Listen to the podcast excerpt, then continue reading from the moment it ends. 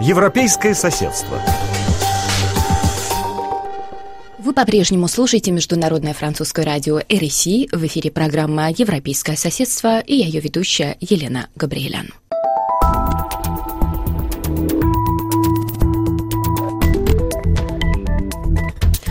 С начала боевых действий на востоке Украины в 2014 году Мариуполь оказался в 20 километрах от фронта.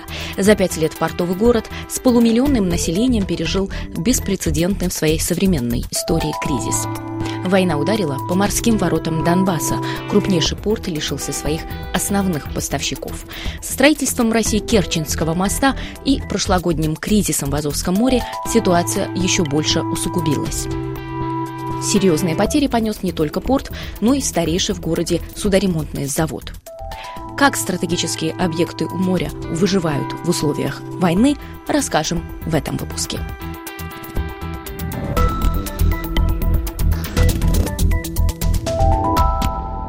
В конце апреля сухой плавучий док судоремонтного завода Мариуполя превратится в уникальную площадку. Здесь театральный деятель Влад Троицкий представит гранд-оперу под названием «Неро» в рамках фестиваля современного искусства «Гуголь Фест», который два года назад переехал из Киева в Мариуполь.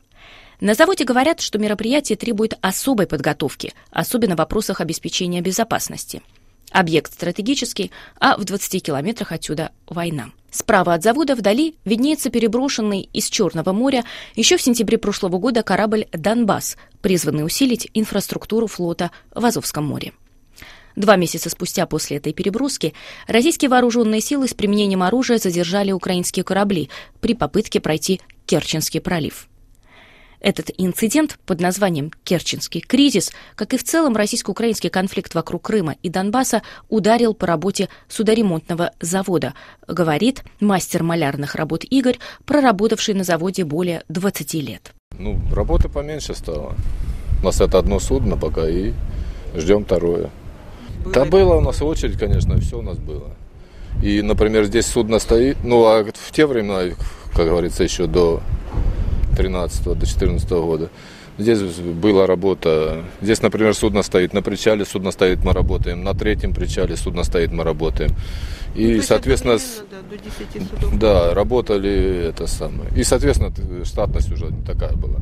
Бригада была по сравнению с теми временами у нас большие суда.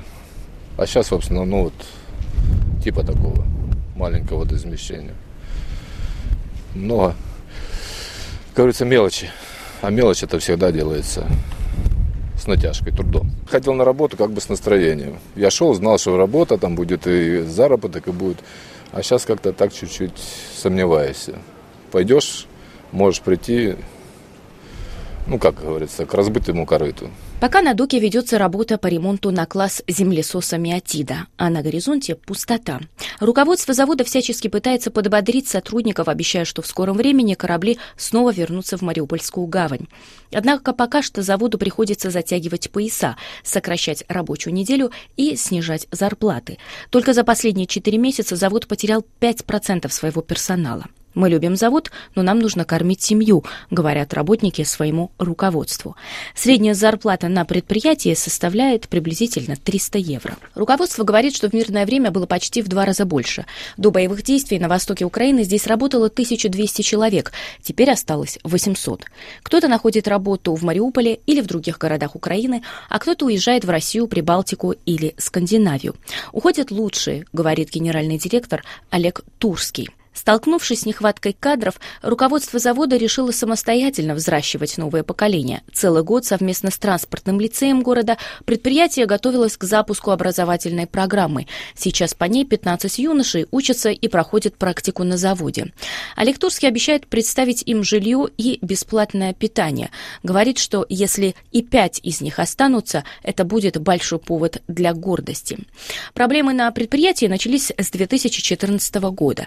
До этого три четверти заказов на заводе приходились на российские судна и корабли. После войны ни одно российское судно здесь не было отремонтировано, и руководство подчеркивает, что это принципиальная позиция предприятия. Желания нет. Оказавшись в зоне конфликта первые два года, Азовский судоремонтный завод получил от государства налоговые льготы, но их больше нет. Со строительством Керченского моста год назад экономическая ситуация еще больше усугубилась. Из-за узких проходов между арками и высоты моста в Мариуполь не могут добраться большие сухогрузы водоизмещением более 18 тысяч тонн. Высота спорной конструкции составляет не 44 метра, как это было заявлено и обещано ранее, а 35, говорит Олег Турский. Пока рынок перестроился, пока фрахтователи привыкли к новым реалиям, которые есть, да, возникла проблема с э, досмотром э, заходящих судов, э, которые направляются в украинские порты. Эта процедура, ну, она регулируется, она допустима Кодексом торгового мореплавания. Ну, ее можно делать по-разному, да, то есть можно, можно это сделать за час, а можно это сделать за 6 суток, как это и делалось, да. Это абсолютно экономическая санкция, несмотря на то, что этим занимается пограничная служба. А, но это экономическая санкция, потому что фрахт судна стоит денег. Да? То есть все прекрасно понимают о том, что когда люди считают экономику рейса э, или, ну, или экономику отправки груза, они понимают о том, что фрахт судна там, а, в сутки им стоит там, 5-10 тысяч долларов, 20 тысяч долларов. А, но это фрахт судна в работе, а не в простое. Из-за этого очень большое количество судовладельцев отказываются работать.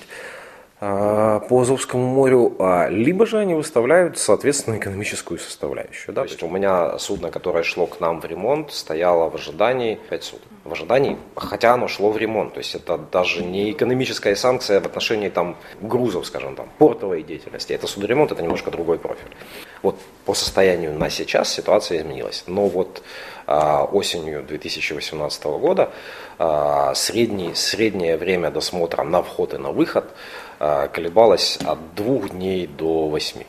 По словам директора завода, руководство страны дипломатическим путем пытается решить керченский вопрос, но вытекающие из него экономические проблемы на государственном уровне остаются нерешенными – Руководство завода жалуется на то, что вынуждено справляться с проблемами самостоятельно, не имея никакой поддержки и налоговых привилегий со стороны правительства. Проблем прибавилось и после инцидента в Азовском море в ноябре прошлого года, говорит генеральный директор завода. Если раньше мы говорили, да, у нас здесь в 20 километрах стреляют, здесь Широкино, а, но все равно там мы как-то работали, мы находили общий язык с клиентом, мы заводили сюда-сюда в ремонт иностранных судовладельцев, то после этого конфликта э, мы вот готовились э, в декабре поставить судно в ремонт. С большим ремонтом, который должен был э, на всю зиму обеспечить э, судоремонтный завод э, работой. А после вот этого военного инцидента по задержанию наших трех единиц э, украинского военного флота судовладелец сказал, извините, при всем нашем уважении к вам и партнерской программе, которая у нас была наработана в течение пяти лет, они не боялись идти сюда в войну. Судно остановилось в декабре. Не пришло, оно ремонтируется сейчас в Измаиле. В Украине, но в другом месте. Чтобы удержать клиентов, предприятие идет иногда на демпинг или же привлекательное предложение по отсрочке выплаты. Руководство заверяет, что предприятие, несмотря на серьезные потери, продолжает получать прибыль. За два года компания выполнила подписанный с Хорватией контракт по изготовлению надстройки для танкера, которую в конце марта доставили в хорватский порт Трагир. О том, что жизнь разделилась на до и после, говорит и руководство Мариупольского порта, одного из крупнейших в Украине. В этом году ему исполняется 130 лет. До 2014 года этот стратегический объект Приазовья с 18 причалами даже страдал от перегрузки. Грузооборот составлял 17 миллионов тонн в год, из которых 90% шли на экспорт. Основная продукция шла из Донецкой и Луганской областей – руда, уголь, строительные материалы и оборудование. С потерей контроля над частью этих территорий Мариуполь оказался в логистическом тупике, а порт понес серьезные потери. Второй бедой морских ворот Донбасса стало строительство моста и Керченский кризис. Раньше грузы отправлялись на больших судах в США, Юго-Восточную Азию, теперь же они не имеют возможности проплыть под мостом. Большинство причалов пустуют. За пять лет конфликта грузооборот Мариупольского порта сократился до 5 миллионов, говорит директор порта Александр Олейник. Мы остались как бы отрезаны от промышленного региона, и то, что когда-то мы называли своим большим плюсом, ну, потому что мы находимся по логистически э, самые привлекательные да, предприятия, по логистическим меркам я имею в виду. И это был наш большой плюс. Но оказался большой минус тоже, когда на вот именно Донецком и Луганском территории проходят боевые действия, а вся грузовая база у нас была именно отсюда. И, по сути дела, мы остались блокированы от промышленного э, такого комплекса Донецкого и Луганского региона и остались, по сути дела, с грузовой базой, которая находится непосредственно в городе Мариуполе. В отличие от Азовского судоремонтного завода, порт – государственное предприятие. По словам руководства, правительство оказало поддержку в трудные времена, пережить которые, по мнению Александра Олейника, необходимо с помощью развития новой стратегии и уменьшения стержек. В прошлом году здесь началось строительство зернового терминала, и сейчас порт поставил перед подрядчиком задачу ускорить темпы работ.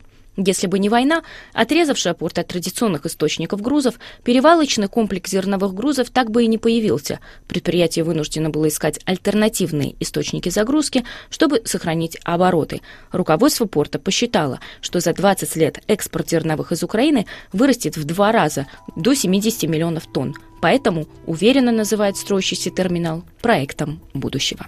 Это была программа «Европейское соседство». Я ее ведущая Елена Габриэлян. Оставайтесь на волнах РФИ. Наша программа продолжается. Наш сайт в интернете www.ru.rfi.fr.